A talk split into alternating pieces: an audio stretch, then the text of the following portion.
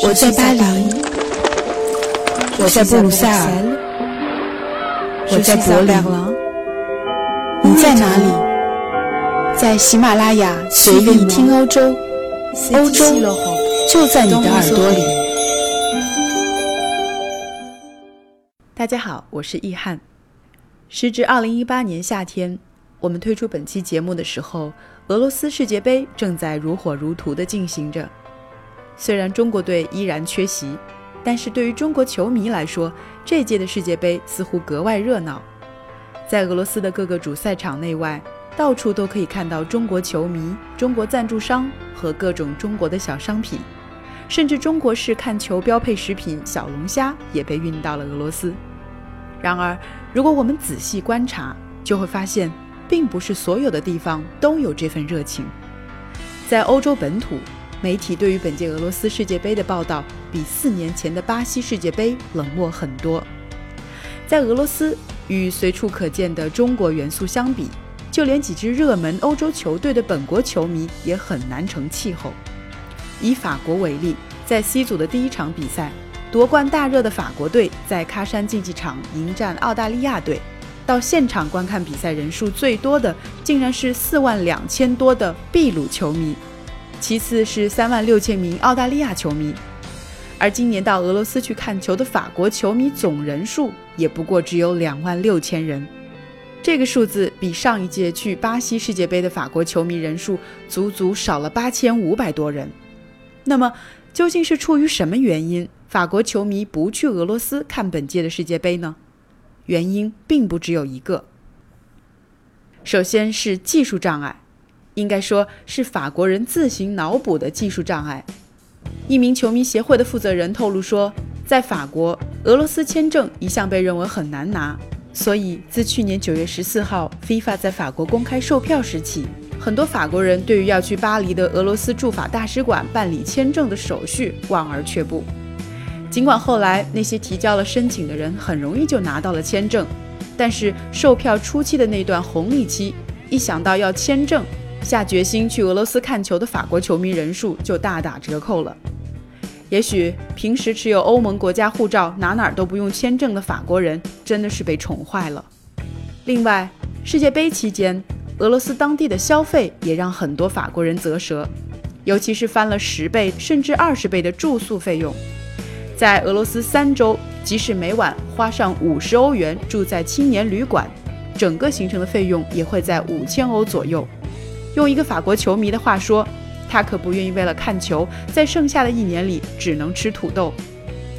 再者，不少法国人是真的很害怕一种俄罗斯的本土特产，那就是赫赫有名的俄罗斯足球流氓。虽然每个疯狂热爱足球的国家都有着邋遢且爱打架的足球流氓，但是俄罗斯的足球流氓们却是训练有素、组织严明，而且相当的暴力。在两年前法国马赛的欧洲杯期间，一场来自莫斯科流氓的有组织的攻击，把三十名英国球迷送进了医院，成为了震惊世界的球迷暴力冲突事件。在俄罗斯，成为流氓组织成员，或者用他们自己的话说，加入帮派，已经成为了男性墨守的一种文化，并没有什么丢人的，甚至有俄罗斯政府官员为这种行为辩护。但对于在俄罗斯本土举办的2018年世界杯，此前种种迹象表明，俄罗斯政府对于足球流氓的态度已经由纵容默许转变为强力镇压。尽管俄罗斯足球流氓表态自己今年什么都不会做，但是谁又会相信这帮受过训练、习惯并且热爱打架的人，在喝过伏特加之后真的什么都不会做呢？除了上面的外部原因。易翰觉得，今年在俄罗斯举办的这届世界杯，对于西方世界的球迷来说，更是一届受文化、意识形态和政治因素影响格外强烈的体育赛事。在法国人恐惧俄罗斯足球流氓的背后，首先是一种文化上的生疏和抵触。从历史的原因来看，俄罗斯文化本身更加靠近欧洲文化。在俄罗斯，有“莫斯科向东，圣彼得堡向西”的说法。意思是，在幅员辽阔的俄罗斯，莫斯科在文化上更亲近亚洲，而圣彼得堡在文化上更亲近欧洲。这两个俄罗斯城市，我都在驻巴黎期间前去拍摄报道过。给我的印象，首都莫斯科更是一个国际化的都市，物价相对西欧更低，一切都按标准化来。但是莫斯科红场对于来自中国的人来说，绝对是一个自带背景音乐的地方，不难想象我们的父辈对这里的向往之情。而圣彼得堡则是西方文化气息更浓厚，从建筑风格到街头音乐，再到餐饮口味，更加接近欧洲。所以，相比起四年以前热情奔放、是和全世界球迷共同狂欢的巴西，对于法国人来说，除了圣彼得堡，俄罗斯就几乎没啥好逛的。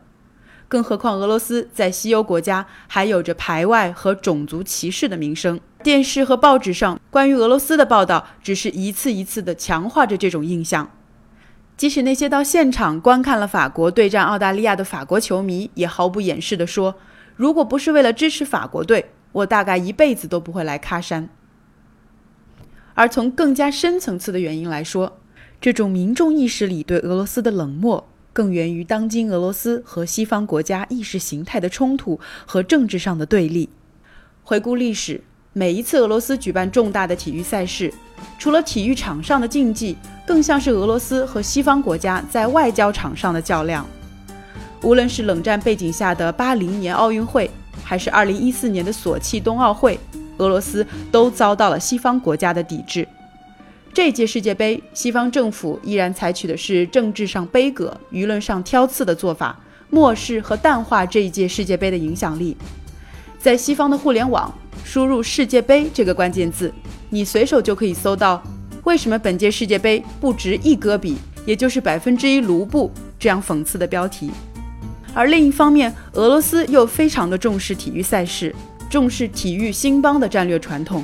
每当国运受到挑战的时候，体育场就是振奋民心、发扬爱国主义精神，同时对外发挥软实力的重要途径。两个世界、两种意愿的对抗。当然，就造就了俄罗斯痛下数十亿美金办活动，但西方世界却不买账，这一冷一热的尴尬局面。不知道大家是不是和我一样会感慨，在世界杯这种级别的重大国际体育赛事中，各国球迷对于足球运动的热情本来是质朴的，支持自己国家球队也是出于最质朴的爱国主义情感，但是还是不可避免的会受到本国舆论导向和宣传的影响。渐渐地与政治立场联系在一起，这不得不说是一种悲凉和遗憾。我并不是一个资深的球迷，但近几年我也在慢慢的学习看球。可在球场上，似乎我们看到的总是我们所处的这个复杂的世界。只有身边那些分不清球衣和球队的孩子，会在看到进球的一瞬间，不管三七二十一，跳起来兴奋的大喊“好球”。祝大家看球愉快！我们下期随意听欧洲，不见不散。